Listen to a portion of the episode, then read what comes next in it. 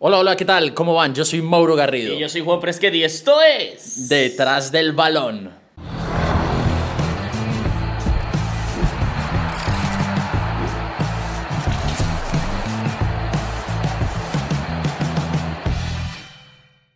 Mauro, pasaron unas semanas y yo creo que la introducción no se olvida, ¿no? No, no se olvida, pero estábamos más perdidos que la mamá del chavo, hermano. ¿Qué pasó? No, la verdad yo creo que había que dejar esos podcasts ahí para que ustedes los volvieran a escuchar. Yo sé que hay personas que nos han extrañado, pero queremos volver y con mucho contenido. Y para el día de hoy tenemos algo diferente, ¿no, Mauro? ¿No lo habíamos hecho o sí? No, la verdad no lo habíamos hecho. Eh, eh, a grosso modo, digámoslo así, pero no con esa vehemencia con lo que haremos el día de hoy. Y es hablar de esas fechas de eliminatorias que tendremos para el Mundial de Qatar 2022. Más que todo en Europa, porque sigue esa dualidad o esa vicisitud con los latinoamericanos, por lo que ha pasado en Inglaterra, por la cepa, por el virus, eh, bueno, por un montón de situaciones que, que han sucedido, pero que hay novedades grandísimas, Juan, que las estaremos comentando durante este podcast y la primera, para mí, que es la más relevante, es el regreso de Zlatan Ibrahimovic a la selección sueca. Por supuesto, va a enfrentar dos partidos, Mauro, inclusive creo que son, esta semana enfrentará uno, ya habrá pasado un duelo, pero el otro lo tendremos el fin de semana, si no estoy mal es contra Kosovo. sí, señor, y el primero contra Georgia. Georgia, sí, señor. Eh, tendremos el retorno de Zlatan, pero yo creo que estos son como un tipo de preparación para lo que se viene eh, que viéndolo un poco más lejos es el Mundial de Qatar 2022, pero algo más cerca es la Eurocopa. Pero en ello te hago una pregunta. Eh, uno haciendo aquí visiones eh, de clasificarse Suecia a la Copa del Mundo, ¿estará tan disponible? Tendría, tendría 40 años ya cumplidos. ¿no? Excelente pregunta, Mauro. Y si me apresuro a decirte algo, te diría que no estaría. Creo que esta oportunidad que le están dando es como para que un poco pueda volver. y retome, ¿no? Sí, esa felicidad, pero unas declaraciones que él dijo es que le iba a hacer falta a su familia, porque en este tiempo de descanso su familia lo tenía cerca, ahora no tanto, entonces creo que de aquí el 2022 faltan año y medio, ¿no? Año y medio. Sí, año y medio. Se va a celebrar en noviembre del año 2022. Oiga, raro, ¿no? Celebrar un mundial en esas fechas. Por supuesto, qué calor en Qatar, ¿no? Imagínese, iba a ser invierno en el resto del mundo. Ahora, te digo una cosa, hay otra eh, noticia que surgió en estos últimos días y fue que Tony Cross como que solamente fue a modelar la camiseta de Alemania y se volvió a Madrid. Total, Mauro, molestias musculares que yo creo que es muy frecuente ahora en esta época eh, post pandemia, podríamos decirlo de cierta manera. Pero sí es raro, pero no tan raro porque es de cierta manera normal en varios de los futbolistas. Vemos varios, también Fede Valverde no va a poder disputar partidos amistosos con su selección eh, por molestias musculares, entonces no se me hace raro que un futbolista no se lesione en estas eliminatorias, pero tirándote un poco algo así al agua, eh, ¿quién queda campeón de la Eurocopa, Mauro? No, pero, pero, ¿por qué me tiras esa papa caliente tan temprano, hermano? O sea, ni siquiera ha empezado la Eurocopa, no sé cómo están los equipos y me tiras eh, ese ese, ese volardo, no. Bueno, aquí pensando, yo veo candidatazo a Francia, como siempre, a los franceses. Yo esto lo conversé con vos eh, antes de hacer este podcast y me decías, eh, ¿los alemanes, te parecen? ¿Pintan los alemanes o no? No, los alemanes no me pintan. ¿Y por qué? No sé, creo que todavía sigue siendo un proyecto. Ahora están eh, probando un poco con los jóvenes, ¿no? Bueno, hay que tener en cuenta que no va a estar Joaquín Love tampoco, ¿no? por supuesto, Mauro, ya está el fin de su era va a estar hasta julio, si no estoy mal, es junio julio. En la Eurocopa. Así es, después de la Eurocopa le dice adiós, qué mejor que despedirse que con un trofeo, pero tiene futbolistas como eh, eh, con poca experiencia, como Kai Havertz, como Timo Werner. Va a estar Yunes, que, que también lo, lo convocó al, al, futbolista que disputó, entre otras cosas, la Copa Confederaciones hace cuatro años ya. Eh, tiene gente como Stindl, que juega en el Borussia Mönchengladbach, convocó a Neuhaus, del Borussia Mönchengladbach también. O sea, gente que apenas está empezando el proceso con los alemanes, ¿no? Exactamente, Mauro. Y de cierta manera, por eso creo que no es una selección todavía muy experimentada. Y creo que esa experiencia en Alemania es la que le ha ayudado en los últimos años a ser lo que es. Ahora te digo, con, con Neuer hay, o, o con Ter Stegen, hay asegurado portería, ¿no? Otra vez, ¿no? Esa polémica entre los dos mejores porteros del mundo. Ahora te digo, te digo algo este, con los ingleses, ¿qué pasará con los ingleses? Inglaterra tiene futbolistas hasta para votar, hasta para regalar y nacionalizarlos con, otra, con otros países. Harry Kane, Sterling, Rashford. No, decimos los laterales derechos. Ah. James, Bisaka, Trent Alexander-Arnold, Kyle Walker, Trippier. Luke Shaw, Chilwell, el mismo Greenwood que ya está siendo convocado, Jadon Sancho. Ahora tiene un equipazo, pero decime cuándo Inglaterra no tuvo un equipazo. Bueno, imagínate, teniendo a Beckham, a Scholes, a Lampard, a Steven Gerrard, a Rio Ferdinand, a Terry. O sea, mira los nombres de categoría que te estoy dando: Ashley Cole, Owen. Y no llegaron ni siquiera a una semifinal de un mundial esta banda. ¿Mencionaste a Rooney? Ah, también a Rooney se me había, se me había escapado, lo había omitido. En ese, en ese caso yo creo que una buena nómina no te garantiza éxito, ¿no? Ha pasado. Ahora te digo una cosa, yo con los franceses, te digo, voy a muerte con franceses. Tenés un amor hacia los franceses. No, no te digo algo porque es la primera selección, bueno, después de, de la España de Vicente del Bosque, una, una selección sólida en su funcionamiento. Además, ha sido un proceso que vino desde eh, aquel fracaso en la Eurocopa del 2016 que pierde con Portugal, que por cierto, atenticos con Portugal, ¿no?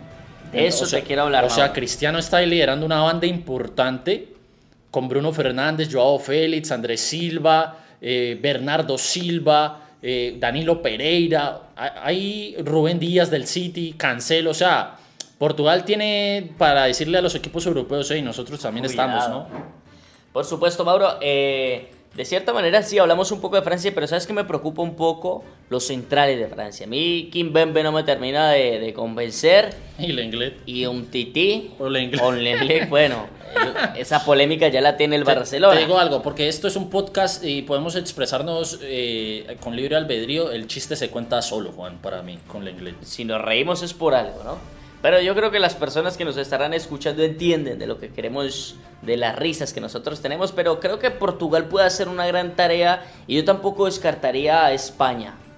Uy, sí señor. Convocaron a Pedri, ¿no? La selección española tiene futbolistas jóvenes, pero jóvenes que juegan bien, Mauro. Entonces, si estamos hablando de la Eurocopa, una Eurocopa donde ya puede llegar Ansu Fati, donde puede estar en un mejor momento Adama Traoré. Pero Benítez, te pregunto una cosa, discúlpame, porque me hizo ruido algo. Si estás criticando o sea, si estás diciendo que no ves a Alemania por la juventud y la, inexperiencia, ¿por qué a España de pronto sí? Porque también tiene inexperiencia. España sí funciona bien con jóvenes, Mauro.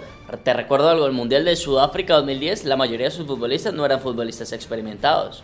Bueno, está Casillas, Puyol, Xavi Alonso Hernández. Sergio Ramos no tenía mucha edad, estaba Iniesta, Xavi, y tampoco eran futbolistas de, de mucha experiencia, por decirlo así, ¿no? Después ya tendrían más con... Con la Eurocopa del 2012, Con la Eurocopa e inclusive eh, fomentándoles el potencial Guardiola, ¿no?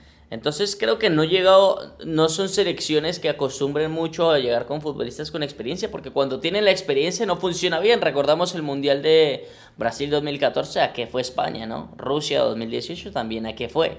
Pero creo que ahora tiene jóvenes, inclusive me gusta mucho un futbolista que ya no lo está usando mucho Guardiola, pero para mí es un futbolista lleno de talento. ¿Quién, Ferran Torres? Ferran Torres. Y Luis Enrique volvió a contar con él. Y lo volvió a convocar para para esta fase de eliminatorias. Entonces creo que la selección española también puede dar una sorpresita. Puede entrar eh, y para mí si me pones a elegir los favoritos te pongo España y Portugal. No, yo te digo a Francia. No, Francia. Y a Alemania. Te digo a Francia y a Alemania. Ahora, eh, teniendo ese, ese precedente generacional, eh, a Sergio Ramos no hace mucho lo entrevistaron por la segunda parte de su biografía que salió en una plataforma digital muy conocida. Prime Video fue, ¿no? Sí, señor. Bueno, no quería nombrar porque no nos patrocinan y tampoco los patrocinamos. Entonces, propagandas a otro lado. Eh, lo decía era porque él decía que quería convertirse en el primer futbolista en disputar seis mundiales. Está hablando de alcanzar esa meta en Estados Unidos, México, Canadá 2026. Y yo te pregunto a vos, hoy eh, Sergio Ramos en los próximos días estará a punto de cumplir 35. Para dicho mundial tendrá 40 años. ¿Llegará Sergio Ramos? O sea, uno lo ve en muy buen estado de forma eh, al capitán de la selección española, pero a los 40 años disputar un mundial son palabras mayores, ¿no? Yo te voy a confesar algo, Mauro. Eh, a Sergio Ramos lo operaron de la rodilla hace muy poco. Entonces vamos a ver cómo es el funcionamiento, porque a veces después de una operación empiezan las falencias, empiezan las decadencias, empiezan las frecuentes lesiones. Entonces creo que hay que darle una pausa a Sergio Ramos y que no se apresure, ¿no? Que no se apresure porque primero hay que pensar en Qatar y después miramos México, Estados Unidos, ¿no? Oiga, yo, yo quería hacer una acotación y es que nos estamos eh, saltando una selección que también puede dar mucho de qué hablar. El señor. ¿Bélgica? Mm, Ah, los belgas son, como decimos en Colombia, mucho tilín, tilín y nada de paletas. Yo quería hablar era más, más o menos de los italianos, porque son como los gallos tapados de, de esta posible Eurocopa que se viene y estas eliminatorias al Mundial de Qatar. Una Italia que tiene gente que, la verdad, a mí me interesa bastante. Berratti, por ejemplo. Yo te digo algo, un mediocampo con Jorginho, Berratti y Tonali, decime si, si los italianos no se pueden ilusionar. Pero ¿sabes qué, qué siento que le faltan a los italianos? ¿Qué le falta? Tiene defensas con experiencia, pero también eso le puede jugar una mala pasada, ¿no? Bonucci, Chiellini. Pero la delantera, Mauro, te convence Inmóvil, Inmóvil, bueno, te es, convence Insigne. el último bota de oro de, de Europa fue Inmóvil, ¿no? Sí, pero te convencen tanto para su selección. Bueno, hay que ver, hay que, hay que ver cómo, lo, cómo los maneja eh, el técnico italiano, pero yo te digo algo, eh, Italia es una selección fuerte. Es más, eh, yo estaría dispuesto a decir que está incluso un escalón por arriba de Holanda, fíjate lo que te digo. Por supuesto, y estoy totalmente de acuerdo contigo. Holanda también tiene esa falencia en la delantera. Decime, ¿qué delantero holandés hay bueno? ¿De Pay? Está, está Depay, Promes y. Ryan Babel. Ahí está. Pro- ¿No te gusta Promes? No. El ex Ajax. No me gusta Promes y Babel, menos. Veterano de guerra ya, ¿no? Y te digo algo, Depay. ¿Sabes cuál puede funcionar? ¿Con quién? Luke de Jong. Podría funcionar el ¿Te gusta Luke de Jong, el del Sevilla? El del Sevilla. Pues, digo, prefiero a él que a, Mare, eh, que a, Que a Depay, que a Babel. que a Babel. Pero yo te digo algo, de, en la defensa y en la mitad de la cancha está armado Holanda, ¿no?